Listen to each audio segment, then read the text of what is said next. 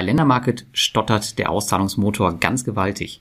Was sagt das Management dazu und wird sich das Ganze auch auf Mintos und die Rückzahlung dort verstärkt auswirken? Darüber sprechen wir heute.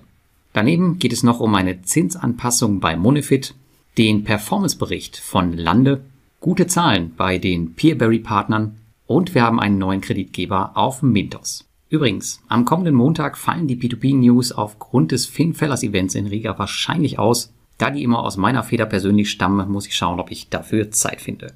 Falls sich noch jemand erschließen möchte, nach Riga zu kommen, es gibt auch noch Karten und mit dem Code in den Show Notes gibt es auch noch 10% Rabatt obendrauf. Und damit viel Spaß. Ja, in den letzten Wochen gingen vermehrt E-Mails bei mir ein, die auf Probleme bei den Auszahlungen auf der Plattform Ländermarket schließen lassen. Ich habe hier kurzerhand das Management zur Rede gestellt und meine initialen Befürchtungen, dass es sich mal wieder um ein Problem mit Creditstar handelt, die wurden bestätigt. Im Grunde ist einfach nicht genug Cash vorhanden, um die Investoren fristgerecht auszuzahlen, was zu Panik und weiteren Auszahlungsversuchen führt, was, wie wir alle wissen, ein Teufelskreis ist. Die gute Nachricht, prinzipiell laufen die Auszahlungen wohl, es dauert eben einfach nur länger. Ich gehe daher aktuell davon aus, dass sich das in den nächsten Wochen und Monaten wieder normalisieren wird, sofern Credit Star die weitere Unternehmensfinanzierung denn im Griff hat. Ängstliche Investoren, die jetzt aber aus Sorge abziehen, die verschlimmern natürlich die Situation noch weiter auch wenn ich das absolut verstehen kann. Aber nicht nur Ländermarket-Investoren haben hier das Nachsehen, auch auf Mintos stocken somit weitere Rückzahlungen und das angepeilte Rückzahlungstempo, das verlangsamt sich.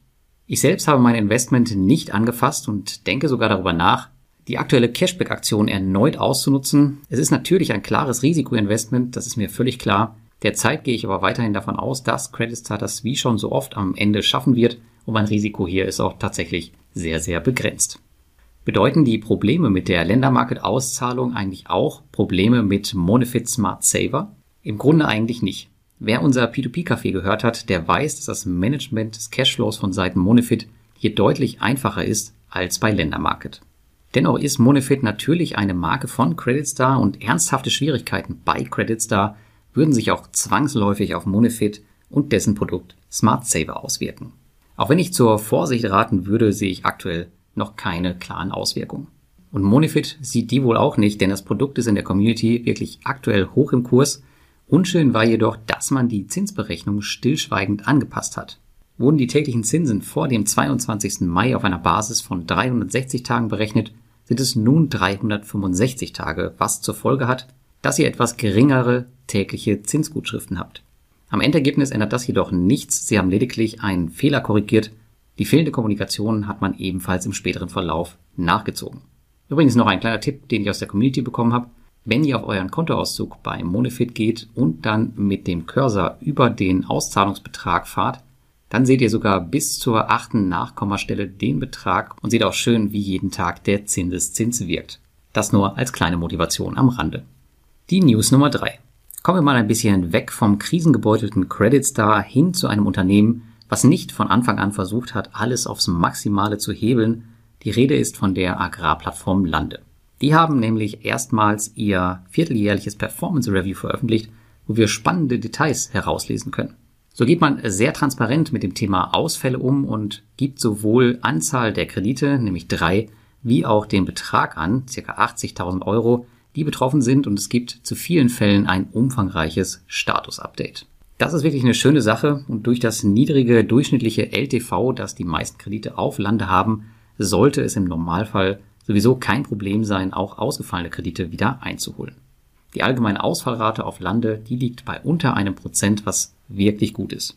Zu beachten ist jedoch auch hier, dass Rückholungen mehrere Monate oder sogar eventuell deutlich mehr als ein Jahr benötigen können, bis man ein Resultat sieht. Aber keine Angst, alles sollte schneller gehen als bei einer deutschen Immobilie auf Estate.guru. Dann kommen wir zu Peerberry. Hier gibt es ja fast keine Woche, wo es keine guten Nachrichten zu vermelden gibt. Und so war es auch in der letzten Woche.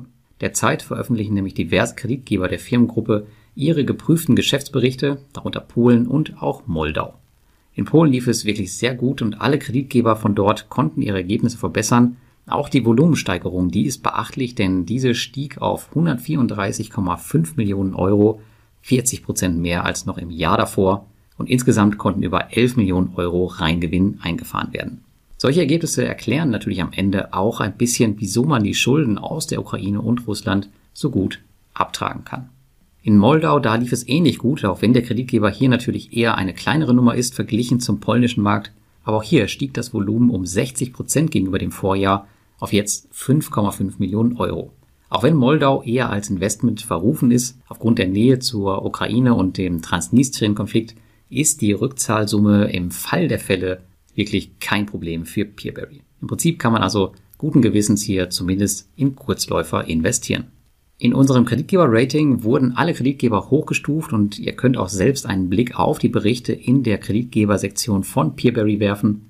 Klickt dazu einfach auf den entsprechenden Kreditgeber und im unteren Bereich seht ihr dann in der Regel die letzten Geschäftsberichte. Und damit sind wir schon bei der letzten News. Lange schon gab es keinen Kreditgeber-Nachschub mehr auf der lettischen Plattform Mintos. Das dürfte unter anderem daran liegen, dass die technische ebenso wie die regulatorische Hürde durch die neuen Schuldverschreibungen deutlich höher geworden ist. Aber in der letzten Woche gab es dann doch endlich mal ein bisschen Nachschub. Mit Renti hat man nun einen weiteren Kreditgeber unter der Eleven Group. Renti ist spezialisiert auf Gebrauchtwarenkredite Kunden mieten ihre Autos und haben die Möglichkeit, diese nach der Vertragslaufzeit zurückzugeben oder zu kaufen. Hört sich also im Grunde ein bisschen an wie eine Art Leasing. Angeboten werden Kredite aus Lettland und Litauen mit recht langen Laufzeiten, die bei circa 20 Monaten beginnen und bis ungefähr 60 Monate gehen. Der Zinssatz, der liegt zwischen 9 und 11 Prozent, kann sich also durchaus sehen lassen.